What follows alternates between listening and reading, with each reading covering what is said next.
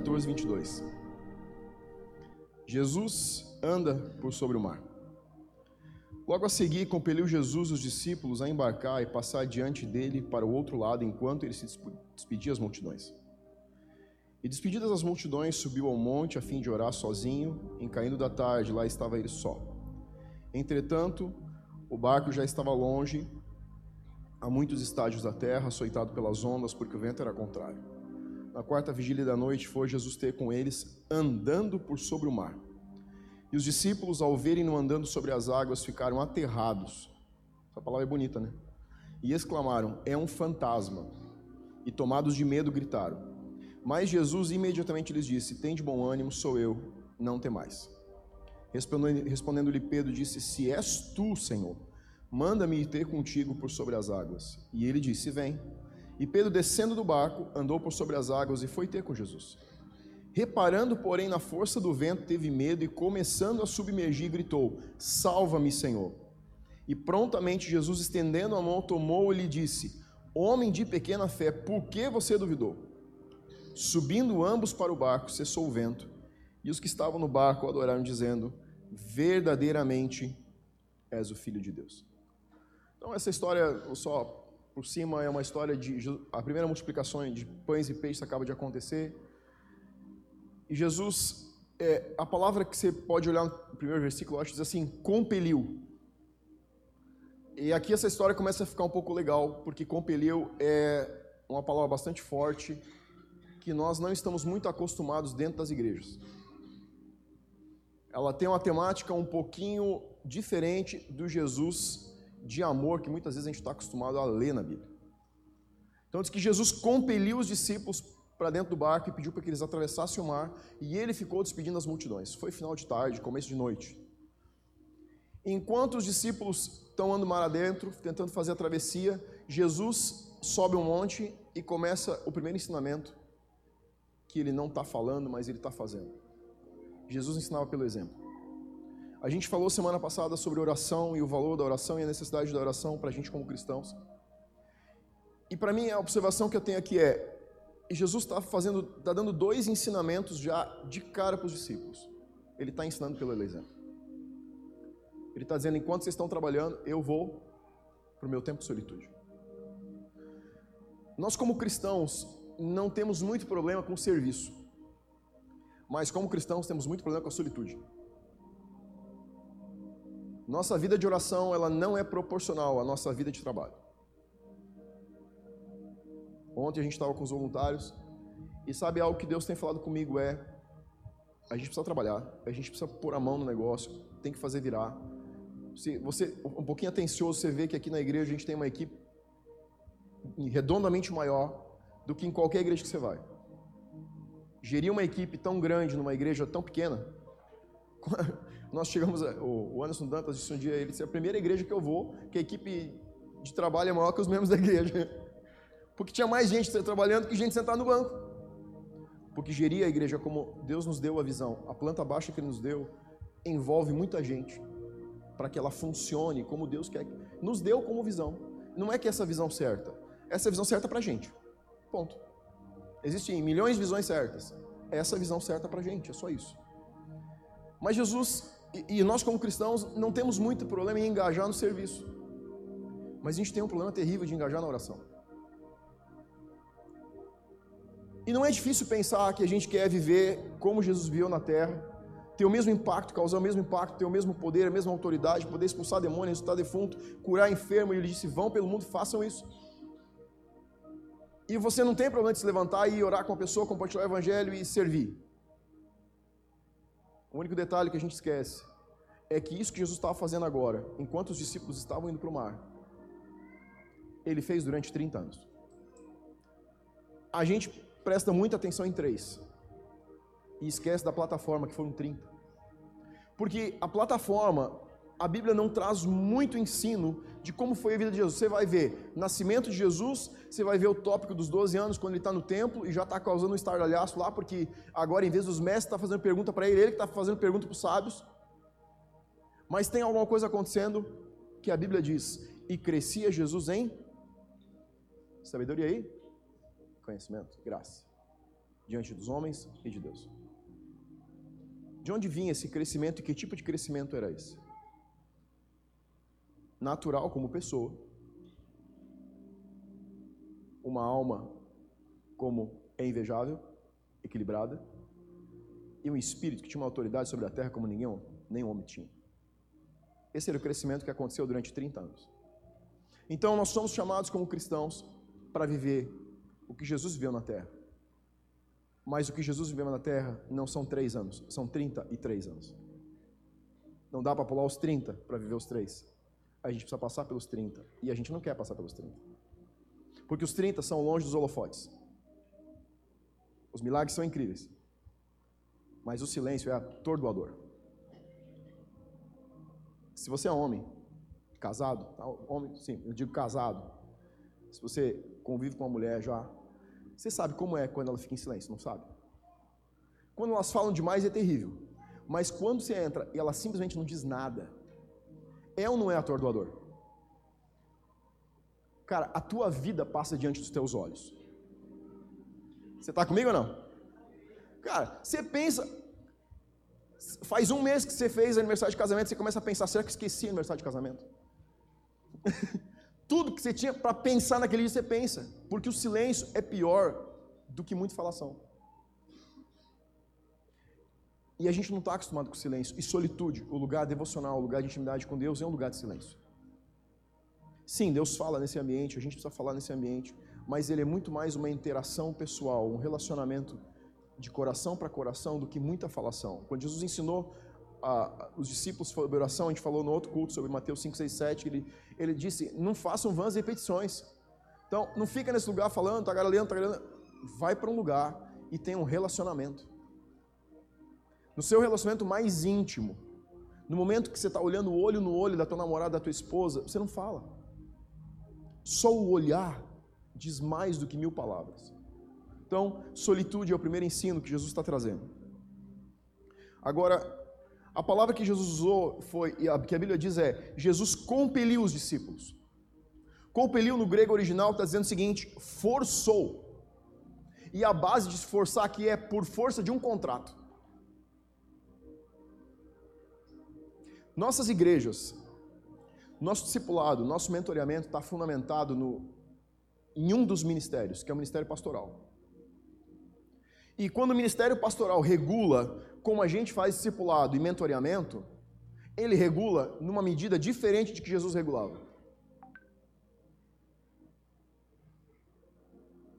Tudo que você tem e a gente tem de informação dentro de um ministério, dentro de uma igreja é: você não pode forçar as pessoas. Quem já ouviu isso? Só eu? Não force as pessoas. De onde vem essa expressão? Do ministério pastoral. O pastor não força ninguém. O pastor está preocupado com o indivíduo. Está preocupado com a unicidade. Está preocupado em como a pessoa está. Esse é o evangelho pastoral. É o chamado dele, é a ver por onde ele flui, é saber como cada indivíduo está. Então, como que está sentindo? Como que foi último mês? O que Deus falou com você? Como que você está indo? No teu, no teu, como é que está? Como é que estão as coisas? É um, só que o evangelho não é baseado no ministério pastoral. O reino é baseado no pastor, no profeta, no evangelista, no mestre e no apóstolo. Jesus tinha os cinco ministérios empoderados sobre ele, fluía em momentos únicos em cada um deles, ao mesmo tempo que fluía em todos. Ele tinha a unção completa. E como ele tinha unção completa, ele sabia a hora que ele precisava ser pastoral. E ele manda os discípulos, e eles vão, pregam, vão pelas cidades, vão de dois em dois e curam muitas pessoas e pregam o evangelho, e ganham muita, muita gente. E quando eles voltam, ele diz assim: não, não, não, não, esquece vamos conversar, vem aqui, vamos ficar sozinhos aqui, descansar um pouco. Isso é pastoral. E aí ele fala de como ia ser depois, quando ele não ia estar mais. Isso é o profético. Mas quando ele treinava os discípulos, ele não era pastor ele era apostólico.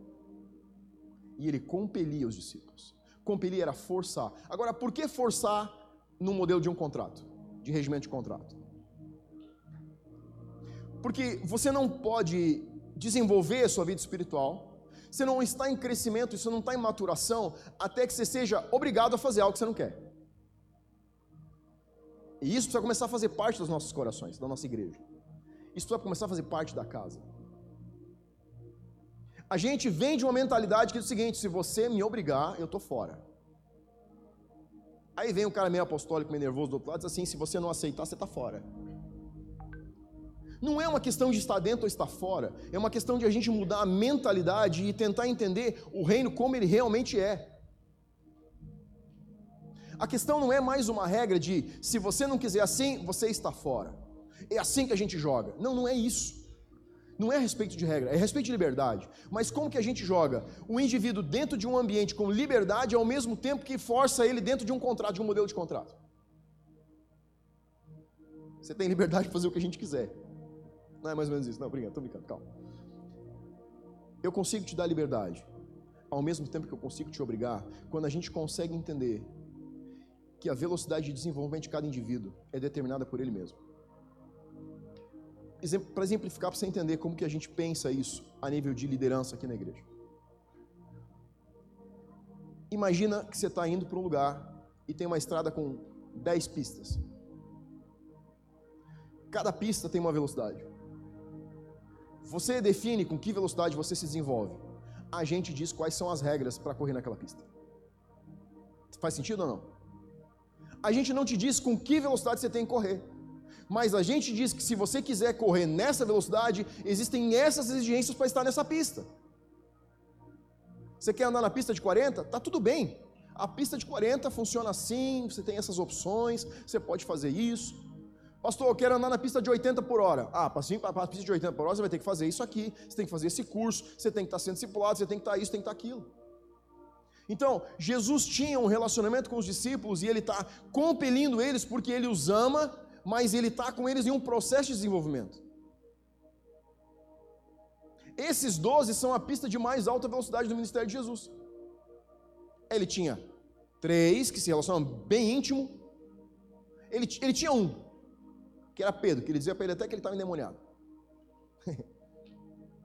Pessoas, se você chegar para o discipulado, pessoas sentar no teu lado, vamos orar. Sabe, sentir de Deus que você está endemoniado. Ou você vai mandar ele orar de novo, você vai embora. É, Jesus disse assim, Pedro, você está você tá encapetado, você está endemoniado, você está querendo atrapalhar a minha missão. E Pedro aguentava o pau. Porque ele era o cara de. O Pedro andava 150 por hora. E Jesus sabia que ele precisava andar 150 por hora, porque ele estava em um processo de um contrato que estava preparando ele para ficar como pedra da igreja fundamental quando Jesus fosse embora. Então eu preciso liderar esse cara, eu preciso desenvolver esse indivíduo numa velocidade que eu não estou nem desenvolvendo os três, nem os doze, nem os setenta, nem os 120, nem as multidões. Então, a pista onde você corre determina a tua velocidade de desenvolvimento. Você não pode querer andar na pista de 120 e querer bater o contrato da pista de 40. Isso não funciona. Então Jesus está com os discípulos e ele está obrigando eles. Sabe, a gente vive isso nas nossas vidas, mas não quer viver isso na igreja, porque a igreja é um lugar diferente. A igreja não é para ser um lugar diferente, ela é para ser a manifestação do que você vive no teu dia a dia. Quem tem filho aqui? Vamos lá. Quem tem filho? Como que você se relaciona com os teus filhos? Bom dia, meu amor, tudo bem? Bom dia, pai. Hoje acordei meus filhos. A pequena veio para a sala, aí depois a pequena veio para a sala e disse assim: Onde está o pai? Aí a mãe disse assim: Onde está o pai? É. aí, como que você se relaciona com eles? Bom dia, tudo bem? Como você dormiu? Teve um sonho essa noite? Vamos acordar e tal. Aí eles saem da cama e você começa assim: Você está afim de um café da manhã? Você gostaria de juntar os teus brinquedos? Amor, você queria talvez ajudar a mamãe a fazer o almoço?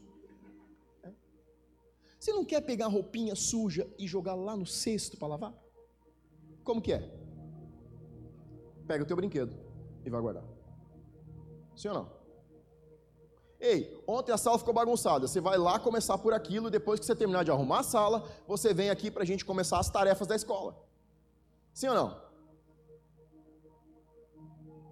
Isso te parece um modelo de contrato ou não? É, para mim parece. Parece o seguinte: as regras para a sua idade são isso, isso, isso, isso, isso. Você não vai pedir para o teu filho de 8 anos, 9 anos lavar o teu carro. Mas você vai pedir para ele juntar os brinquedos. Quase caí hoje. o pessoal tá quase fazendo aposta, ver quando que eu vou cair. Diz, ah, você fica com a metade do pé para fora. Não, bem, um dia cai. Não problema. Mas a Demir está me ajudando, vou cair em pé. É. Não te parece um modelo de contrato? A gente se relaciona. Se senta com a tua esposa, senta com o teu marido e você dá algumas regras para o casamento. Quando chegar em casa, você tira o teu sapato na porta. Olha, quando eu chegar em casa, eu no mínimo quero ver a pia sem louça. Sim ou não? É. Não, aqui é o homem falando, não mulher. Deus o livre. Então, ó, se tem um lugar onde Deus não fala com o homem, é na pia de louça. Fala um monte de lugar, mas ele na pia, ele, comigo ele não fala. Não sei se é porque eu fico muito irado, mas eu não consigo ouvir nada. então é onde ele não fala, fica bem, tá? Se você se marido não lava louça, pede para ele fazer outra coisa, ele é de Deus. mas eu acho que eu sou. É um modelo de contrato onde a gente tem. Nossa vida está regulado por, por exigências.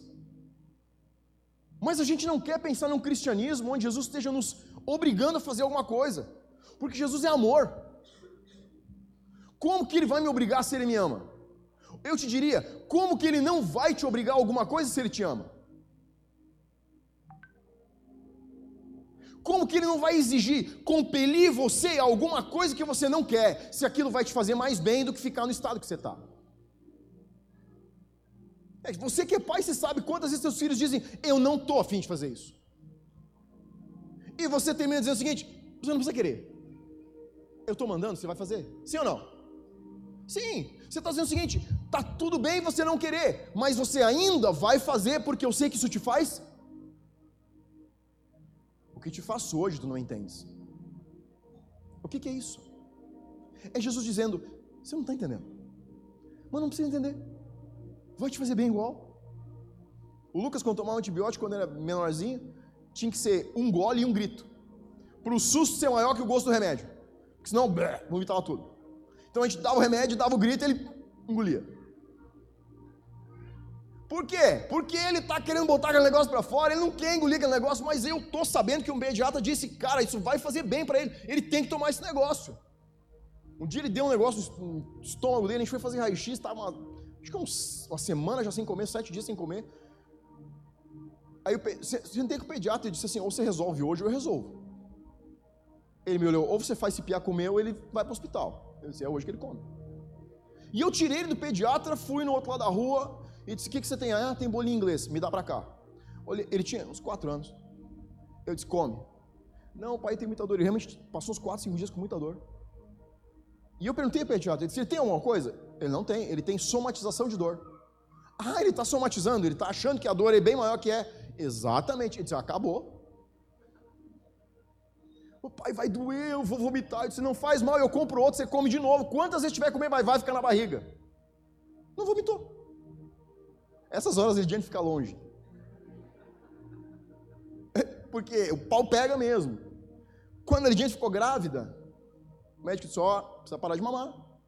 E se um negócio que o Lucas era viciado em peito. Cara, a gente passou, a gente pegava boldo, amassava, e a Lidiane colocava no bico do peito, ele colocava a boca, fazia assim e grudava. Aí o pediatra assim: tem que acabar com esse negócio. Ou ele para de mamar, ou vai fazer mal pro bebê. A Lidiane precisa se recuperar, ela vai ser mãe de novo. Vamos para casa. Aí ele disse assim: ai, nem, de repente esse final de semana, mais uns dois, três dias, o que não faz? É uma moto aqui e tal. Eu disse: ó, oh, o pediatra falou que tem que parar. Não, não, então vou só dar mais uma mal hoje à noite para ele dormir, a gente dormir bem, era sexta-feira da noite, nunca vou esquecer daquela noite. Eu disse: se ele mamar e ele não dormir, acabou aqui. Não, não, não, amor, fica tranquilo, vou botar no nosso meio, ele mama, já pega no sono e já fica dormindo aqui. Então tá bom. Ele mamou. Levantou as duas pernas e fez assim. Quando ele fez com as pernas assim, eu fico com as pernas assim. Eu desci da cama e ela começou a chorar. Porque eu sei que já acaba o jogo. Eu disse, acabou. É a última vez que ele põe a boca num peito até casar. Cerrou o pau aqui. Foi ou não foi o que eu falei? ah, ué, que, é que você tá pensando o quê? não, acabou o jogo, meu. Botei minha roupa. Ele gritou que nem um animal na casa até as 5 horas da manhã. Mas ele não mamou mais. Até agora sei que não. Acabou. Porque são regras do jogo. Eu estou dando as regras. É minha cobertura, é minha autoridade na minha casa, é minha paternidade. Quem dá as regras da paternidade lá sou eu. Sim, isso é um acordo entre a gente, mas as regras da casa não vão ser eles que vão impor, somos nós que impomos. Jesus é o dono das regras. E ele está empurrando os discípulos. Por que, que eu estou te trazendo isso? Eu quero desmistificar na tua cabeça uma coisa. Tem muito cristão que pensa que está crescendo e amadurecendo, porque anda sozinho. Deixa eu dizer um negócio para você. Você só está amadurecendo se você está obedecendo algum nível de regras de alguém que está acima de você, com um nível de autoridade maior. Se alguém está te dizendo o que fazer, o que não fazer, você está em maturidade. Se você serve em uma casa e você é confrontado, você está em desenvolvimento. Se você ontem entrou e começou a participar de uma conexão e hoje você quer liderar uma, eu sei que você está em maturidade. Porque o natural de qualquer cristão maduro é gerar filhos. Chega um momento que tem que parir filho. Se não parir, tem alguma coisa errada. Então existe um processo. Mas o cristianismo, ele é um cristianismo de amor também quando existe confronto. Quando existe alguém te dizendo, isso está certo. Cara, lindo o que você está fazendo. Mas isso aqui está errado. Isso está quebrado, você precisa consertar isso. E eu sei que você não gosta, eu também não gosto. Mas eu sei que você precisa como eu preciso. Eu tenho pessoas que me mentoreiam e dizem para mim, meu filho, isso está errado. E às vezes não quero resolver.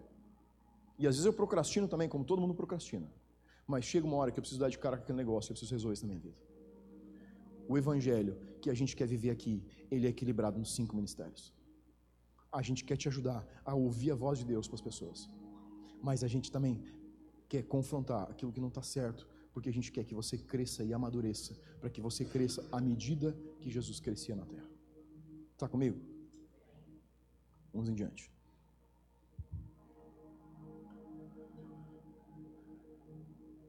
Olha só. Jesus forçava as pessoas frequentemente. O problema é que a gente não enxerga isso na Bíblia como, como uma forma de compelir. E eu encontrei algumas frases que o Espírito Santo foi me trazendo. Jesus disse assim: Se você quer ser meu discípulo, deixa seu pai e sua mãe. Isso é uma pergunta ou isso é uma obrigação?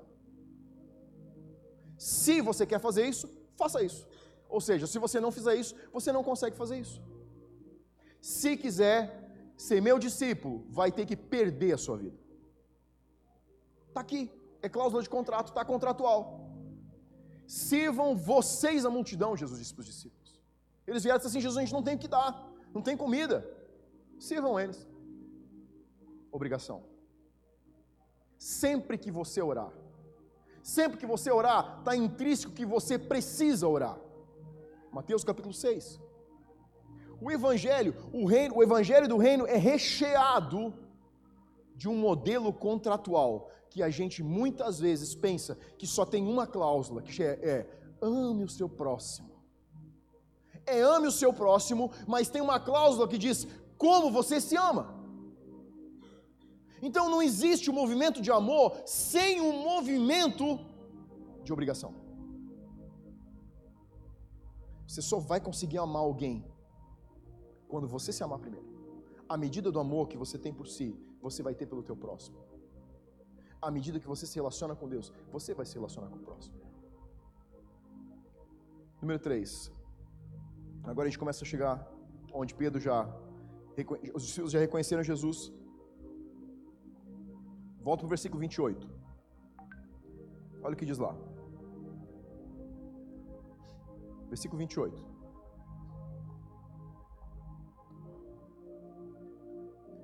Respondendo-lhe Pedro disse: Se és tu, Senhor, manda-me ter contigo por sobre as águas. Pedro está dizendo o seguinte aqui: se é mesmo você, Jesus, que está aí, então me mande ir até você. Agora, você pensa na estupidez dessa frase. Eles acharam que era um fantasma, e Jesus disse que é ele. Aí Pedro, para ter certeza que é Jesus, ele disse assim: se é você, ou seja, ele deu para o fantasma a opção de dizer se era ou não era, diz para mim ir até aí. Você acha o que, que o fantasma ia dizer? Não, fica no barco, não é Jesus.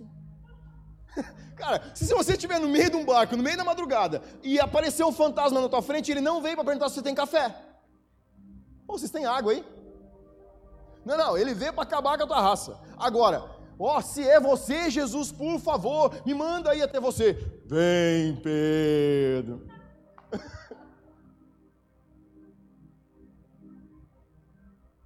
a frase só faz sentido se você entender que Pedro não tinha dúvida de que era Jesus.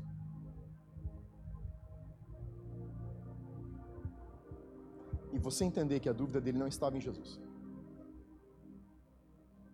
A dúvida dele estava nele mesmo. Porque ele está dizendo o seguinte: eu sei que é você, mas eu quero que você ordene que eu vá. Porque eu sei que as tuas palavras têm poder, porque eu não consigo ir se você não mandar. A dúvida não estava em Jesus. A dúvida estava dentro do coração dele, a respeito dele. A dúvida de Pedro era com respeito ao que ele conseguiria fazer. O nosso maior problema como cristãos não é no que Jesus pode fazer. A nossa maior dúvida é o que nós podemos fazer em relação ao que ele quer fazer. Está comigo? Se eu perguntar para você do que você duvida que Jesus é capaz, ninguém vai levantar a mão. Mas se eu perguntar do que você duvida que você é capaz, você vai ter uma lista de coisas para dizer. A nossa dúvida não está em relação a Jesus, não está em relação ao que ele diz, não está em relação às suas palavras. A dúvida que nós temos é, não é, não nos falta fé em Jesus, nos falta fé de que nós vamos fazer o que ele disse para fazer.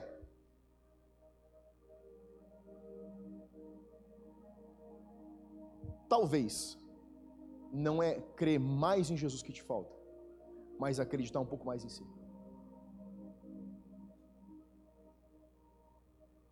Talvez o que falta para você conseguir ver algumas coisas acontecer não é que Jesus faça mais uma declaração, mas de que você creia na última que ele já fez. Porque a frase de Pedro é: Se é você, me manda ir. Ele está querendo uma segunda ordem. Ver Jesus era o bastante. A segurança estava em Jesus. Mas como ele ia chegar onde Jesus estava, é que estava inseguro. E aí ele faz essa afirmação. Pedro não está duvidando de Jesus, Pedro está duvidando de si mesmo. E eu não posso falar sobre isso sem falar de cura. Eu tinha entre 13, dos meus 13 aos meus 17 anos. Eu tinha um problema entre a terceira e a quarta vértebra na minha coluna. Dos 13 aos 17 eu dormia no chão, só com uma colchadinha assim, aquele que coloca em cima da cama. Eu não podia dormir no colchão. Porque eu não, sim, não conseguia dormir a noite inteira. Então eu colocava no chão, porque minha coluna doía 24 horas por dia. Eu acordava no meio da madrugada, eu tinha dor na coluna, eu acordava de manhã, eu tinha dor na coluna, eu ia deitar, eu tinha dor na... Fosse o que eu fosse fazer, eu tinha dor, dor, dor. Dia meu pai disse assim, cara, vamos fazer um exame desse negócio, ver o que tem aí. Não é normal tanta dor assim.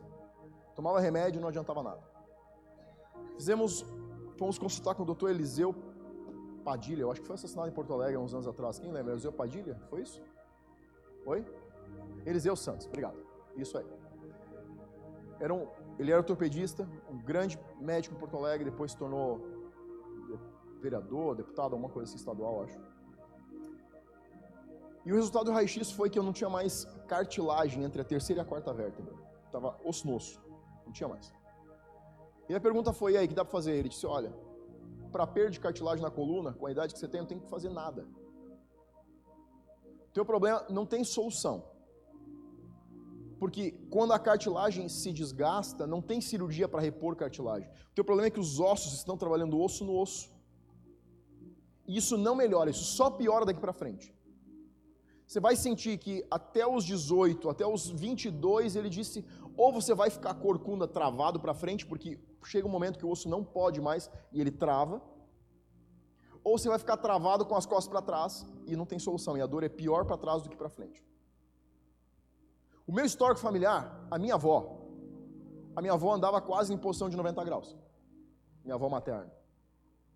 ela caminhava, para ela olhar para frente, ela tinha que levantar a cabeça, porque ela andava praticamente 90 graus, travada.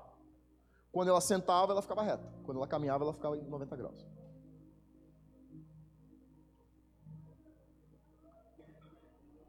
Eu tô com 45 quase.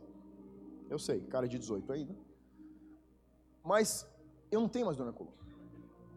Se você perguntar quantas vezes eu voltei no médico depois disso, nenhuma. Um dia eu estou na igreja, não ia naquela noite, fui, me parei bem atrás, na parede da igreja, metade do culto, cheguei só na hora da pregação. E o pastor está ministrando e ele disse: Sabe, às vezes a gente, às vezes a gente está se apossando da doença mais que se apossar da cura da gente. E ele falou um pouco sobre aquilo. Ele disse: Comece a te apossar e comece a confessar que você já é curado em Jesus. A Bíblia diz que você tem a cura que você precisa. E eu fui embora sem receber oração naquela noite, saí pela porta, fui para casa. E fui dormir e tal, de manhã levantei, meu pai perguntou, e aí, como é que estão as costas? Eu assim, hum, nada, não tem mais nada. Dor que eu não conseguia dormir na cama. E brigando com a minha cabeça. As pessoas perguntando, e aí, como é que está a dor na coluna? Não tem mais nada. Fui curado. E por que você está gemendo? Ah, por nada. Você não tem mais dor? Tem mas a dor não é resultado de, dor, de problema na coluna? Eu disse, não, no meu caso não. É só uma dor mentirosa. Eu sentia tudo igual eu sentia antes. Mas eu confessei aquilo várias vezes e brigava com a minha cabeça. Minha cabeça dizia assim: como é que você. Cara, você é um mentiroso. Você sente que tem dor, você não consegue dormir na tua cama e você diz para as pessoas que você não tem mais nada. Isso é mentira. Como que Deus vai abençoar um cara que está mentindo?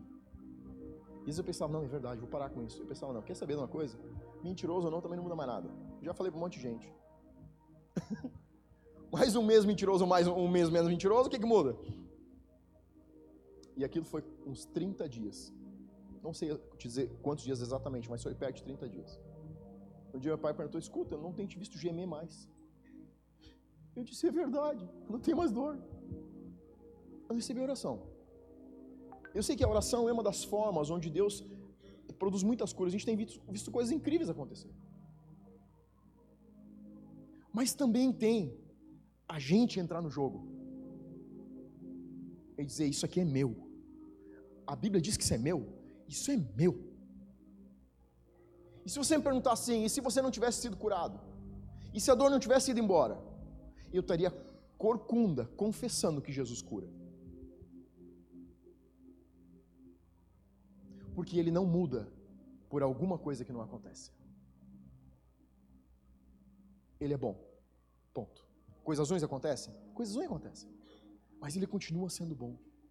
A questão é que a gente precisa começar a crer mais naquilo que Jesus está dizendo e se apossar, mesmo que a tua mente esteja jogando contra você. Porque a tua cabeça não vai jogar a teu favor porque ela vai buscar os depósitos de memória que você tem. Cérebro é uma coisa, mente é outra coisa. A tua mente está conectada à tua alma e ela pensa além do que o teu cérebro diz. Quando você ordena a tua mente, o teu cérebro e o teu corpo começam a dar respostas. Como que você pensa que oração, a gente falou semana passada que a ciência está entendendo que o tempo de solitude com Deus produz saúde para o corpo. Como é que você explica isso? se o cérebro não se comunica com Deus, mas é o teu interior, o teu homem interior, a mulher interior que está em você, que se comunica com ele, como que isso traz saúde para o corpo? Isso não acontece aqui, isso acontece aqui. E o que acontece aqui começa a ordenar tudo que está aqui. Agora o legal é o seguinte: Pedro diz o seguinte: me manda para que eu vá. E, Jesus, e Pedro vai. Diz que Pedro desceu do barco. Não cai, desci. Pedro desceu do barco. Agora, como que você entende que você faz exatamente o que Deus mandou e tudo dá errado? Porque deu certo o que Pedro fez? Se afundar é dar certo, deu certo. A minha versão é outra. Deu errado. Pedro disse: Jesus, se você mandar eu ir, eu sei que a tua palavra tem poder. Se você liberar a palavra dizendo assim, vem, eu sei que eu desço do barco está resolvido, eu vou até você. E o barco está balançando, e não está balançando pouco. E Pedro desce do barco, começa a andar, e está dando certo. Mas começa a dar errado. Como que quando Deus manda você fazer uma coisa pode dar errado?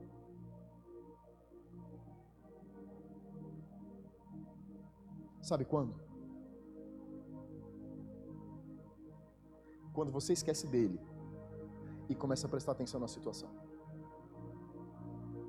Porque a Bíblia diz que Pedro começou a perceber o vento.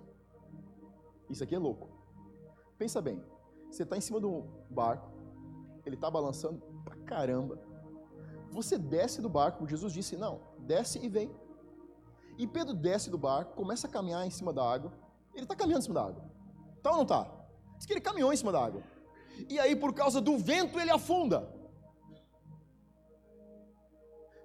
O correto seria, por começar a caminhar em cima da água e lembrar, mãe, isso é água, isso não é chão. Não, não. Ele viu o vento. O que faltou foi lembrar de por que ele estava fazendo o que ele estava fazendo. E por mais que o vento aumentasse, a pressão aumentasse, não ia mudar o que ele estava fazendo. Você sabe onde está o maior problema da nossa vida cristã?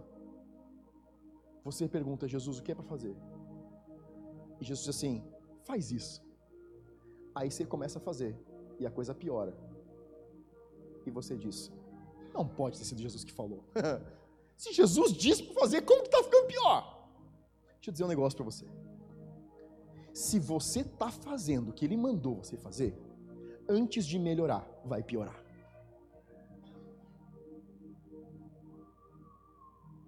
Porque as situações não vão mudar porque você está fazendo o que Deus te mandou fazer.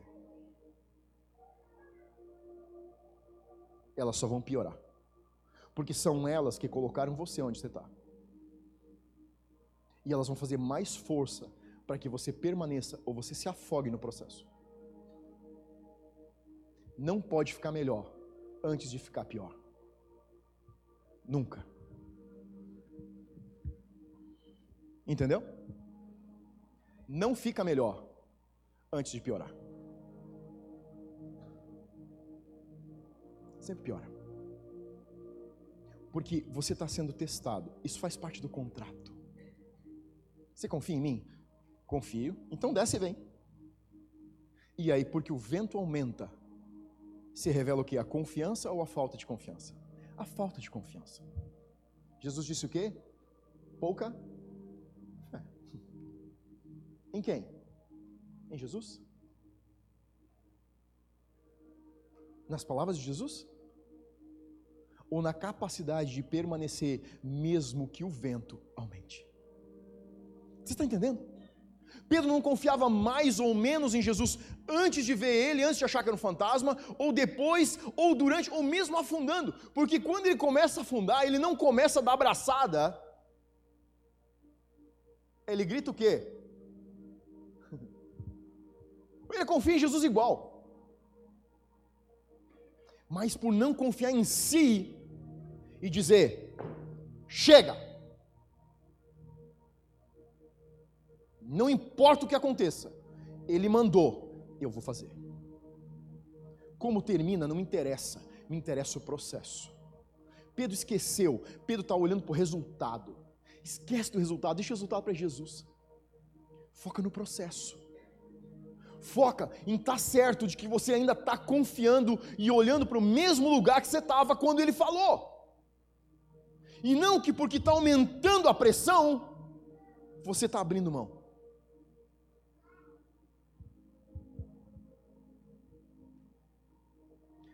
O que Pedro revela é medo. E o mais legal é você pensar que ele fica apavorado. E se já parou pensar, quem, quem que é Pedro? Onde é que Jesus encontra Pedro? Onde ele está? Quando Jesus chama ele? Ele é o quê? Pescador. Pescador é marinheiro? Sim ou não? Sim. todo pescador é marinheiro. Você viu? Pescador que nem eu, que fica na, na beira da água, não é marinheiro. Mas diz que a família de Pedro tinha uma companhia de barcos pesqueiros. Antes de ser pescador, você tinha que ser marinheiro. O mar da Galileia ficava entre uma cordilheira de montanhas. E inesperadamente, em horários diferentes do dia, grandes ventos se abatiam sobre o mar. Você vê isso mais de uma vez. Jesus, numa vez, está deitado no barco, dormindo, numa boa, e o barco está indo a pique. E não tinha nada antes. É normal tempestades inesperadas, muito, com muito vento no mar da Galileia. Sabe o que, que Pedro sabe fazer? Nadar. Não é a primeira vez que ele está numa enrascada. Não é a primeira vez que ele pega mar revolto. Ele tem o barco de um lado e Jesus do outro. Mas quando ele começa, e nem diz que ele tinha afundado completo, diz que ele começou a afundar, ele grita uma palavra que revela o processo que Pedro está passando. A palavra que ele grita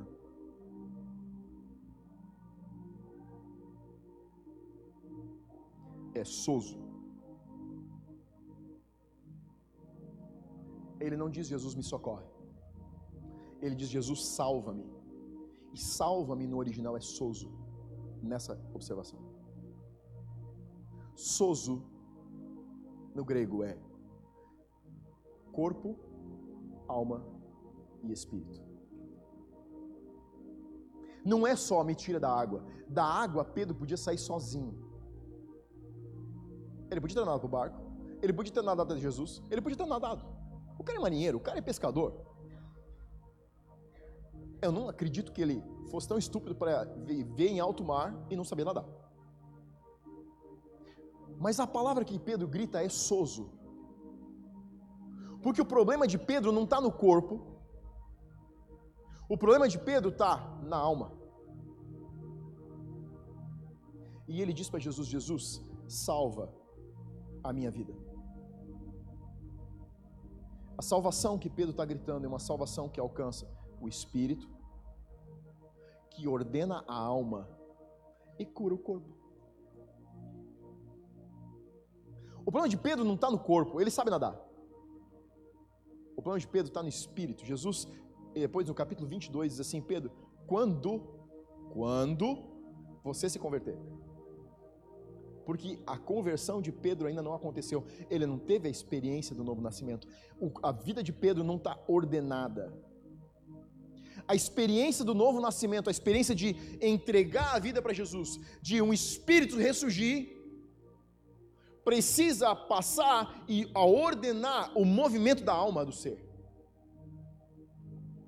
que ordena as suas ações naturais. Soso não é soso até que o espírito foi alcançado, que começa a derramar para a alma, que começa a derramar para o corpo. Nossas igrejas estão entulhadas de cristãos que não têm soso. Eles estão 20, 30 anos na igreja, eles não têm soso. Eles querem cura no corpo, porque precisam, mas eles não têm sozo. Porque eles nasceram de novo, mas a experiência do novo nascimento não afetou a sua alma, porque as suas emoções estão na mesma bagunça, afundando a vida inteira, como elas estavam antes de conhecer Jesus. Você concorda comigo, sim ou não? É, pode dizer um amém. Não é para ser, mas é. Sabe o que está dizendo aqui? O que está acontecendo é que Pedro está gritando por salvação completa.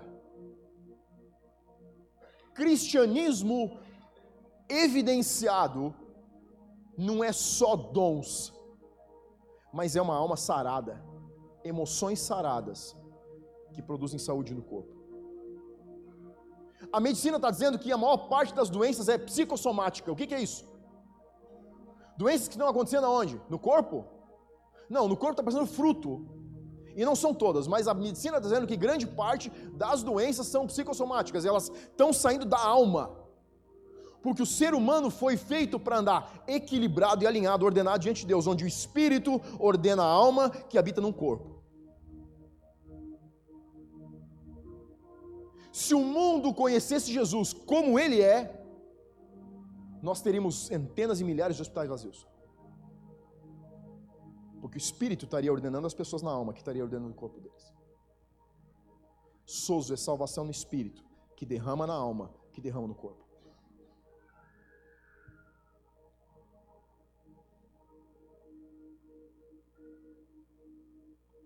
Último ponto, penúltimo. Sai do seu barco chato. Você não pode pedir que Jesus te mande fazer algo se você não estiver disposto a sair de onde você está. Sair do seu barco chato significa sair do ambiente de avaliação das pessoas. Você não consegue se mover em Deus porque Ele está mandando. Você, para se mover em Deus, você precisa sair do lugar de segurança que você está. Você precisa entrar em um lugar que a gente não quer, de tempestade, de julgamento das pessoas. A maioria de vocês sabe que está aqui e o quanto passou de julgamento para chegar aqui. Sim ou não? Eu primeiro.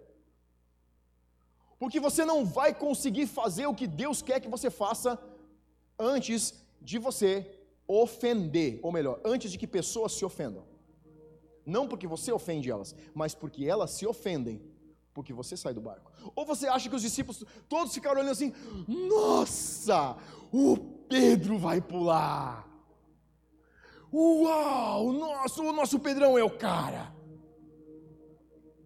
Eu te garanto que alguém olhou e disse assim: de novo ele está na frente. O outro viu a boca morder e disse assim: não te preocupa, ele vai afundar. Ou você acha que ficou todo mundo lá balançando os pomponzinhos, dizendo assim: Pedro vai conseguir, o Pedro vai conseguir. Uma ova.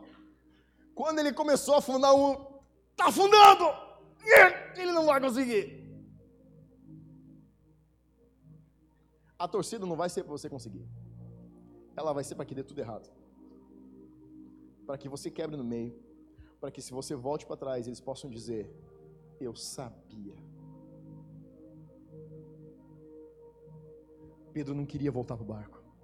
Porque ele sabia o que esperava ele no barco. Pedro começou a afundar e ele gritou soso, porque ele sabia que se Jesus não tirasse ele daquele buraco, o barco era pior que o fundo do mar. Se você começou um processo com Deus, não volta para trás. Não diminui a velocidade. Não dá um passo para o lugar de onde você saiu. Se você disse, Jesus, me manda aí. Fala, eu quero só ouvir você mandar aí fica com a última coisa que ele te disse e você não morre. A maioria das pessoas está amarrada na vida, porque ela está amarrada no julgamento e na expectativa de outras pessoas. A maioria dos cristãos não consegue cumprir, a maioria das pessoas no mundo não consegue cumprir a sua missão. Não é porque eles não têm uma paixão, não é porque eles não amam Deus, é porque eles não amam Deus acima da expectativa dos outros. Deixa eu te dizer algo. Você não consegue agradar pessoas e Deus ao mesmo tempo. Se você estiver agradando pessoas, tenho para te dizer que você está num barco com muita tempestade. É melhor você dar o passo na água sozinho e ser resgatado e voltar para casa contando uma história. Porque todo mundo contou que Pedro tomou um banho. Mas Pedro dizia assim: É, mas só eu pulei. De novo, só eu pulei. De novo eu fui primeiro. De novo vocês ficaram atrás. Não te preocupe, vocês vão continuar andando atrás de mim sempre. É, mas você afundou. É, mas eu tenho coragem para afundar. Você não tem coragem nem para sair do barco. Você precisa sair do lugar de julgamento, de expectativa das pessoas e começar a olhar. Você sabe por que, que a gente duvida? Não é porque Deus não falou, é porque a gente não quer morrer no processo. A gente está sempre jogando na defesa. Você sabe o que ganha quem joga na defesa? O time que ganha, joga na retranca, ele só não leva gol. E de vez em quando ainda leva. Quem levanta a taça não é quem é menos vazado. Quem levanta a taça é quem ganha os jogos. Não importa quanto você leva, importa quantos você faz. Faz sentido? Último, para a gente acabar. E aqui tem algo muito impressionante que vai mudar muito a tua realidade de missão. A maioria de nós cresceu debaixo de um estigma de que você precisa perguntar para Deus o que você foi chamado para fazer. E hoje eu quero te dizer, te decepcionar, você está a vida inteira esperando algo que nunca vai acontecer. Deus nunca vai te dizer para que Ele te colocou na terra. Você vai morrer, velho, chato e não querendo tomar banho. E não vai saber. Sabe por quê? Porque não nasce no coração de Deus, nasce no teu coração. Sabe qual foi a frase que define isso? Jesus, manda que eu vá onde você está. Você sabe onde que nasceu o desejo? Não foi no coração de Jesus. Jesus pensou de não se chapa um lugar meu pé, cara. Ele não queria Pedro do lado dele. Ele já tinha mandado eles para o barco, todo mundo. Ele disse: sai da minha aba um pouquinho, dá um tempo na minha cabeça.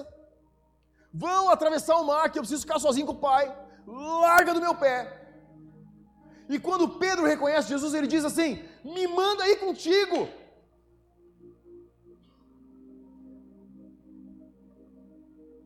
Você sabe onde nasce o teu propósito? Naquilo que você consegue se apaixonar. Jesus, se podia me mandar fazer isso. E ele começa a te mandar. Você sabe como que essa igreja nasceu? Eu não recebi nem uma palavra profética de que ela ia nascer.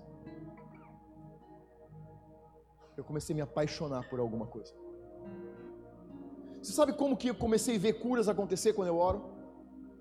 Você acha que algum dia alguém disse assim: Ah, eu estou sentindo de Deus que você vai ser usado em cura? É, aconteceu. Sabe quando? Depois que eu estava meses e meses orando e jejuando, dizendo: Deus, eu faço ministério, mas se eu não ver cura acontecer quando eu orar pelas pessoas, você pode esquecer porque eu largo esse negócio. Depois de meses, alguém disse: Eu sinto muito forte que Deus vai usar você para muito em cura primeiro precisa nascer paixão no coração, e depois Deus vai responder a paixão. Enquanto não tem alguma coisa queimando, Deus não vai te ordenar. Você passa meses sentado num banco dizendo: Deus, o que é para me fazer da minha vida? Deus, qual é a profissão que você tem para mim? Deus, o que você quer que eu faça? se apaixona por alguma coisa, se torna o melhor naquilo e diz: Deus, faz de mim, me ordena que eu seja o melhor nisso que eu estou fazendo. Seja o melhor médico, seja o melhor político, seja o melhor empresário, seja o melhor advogado, seja o melhor profissional liberal. O que você fizer, seja o melhor, seja o mais influenciador. E coloca isso e diz: Deus, eu estou fazendo isso hoje, eu vou dar o meu melhor, faz de mim o melhor nisso. E aí você passa os próximos cinco anos da tua vida graduando, estudando e te preparando. Porque é assim que você chega no propósito para o qual Deus te criou. Ele te criou para um propósito. O propósito é você quem cria. É você quem determina para que você vai viver e por que você vai morrer.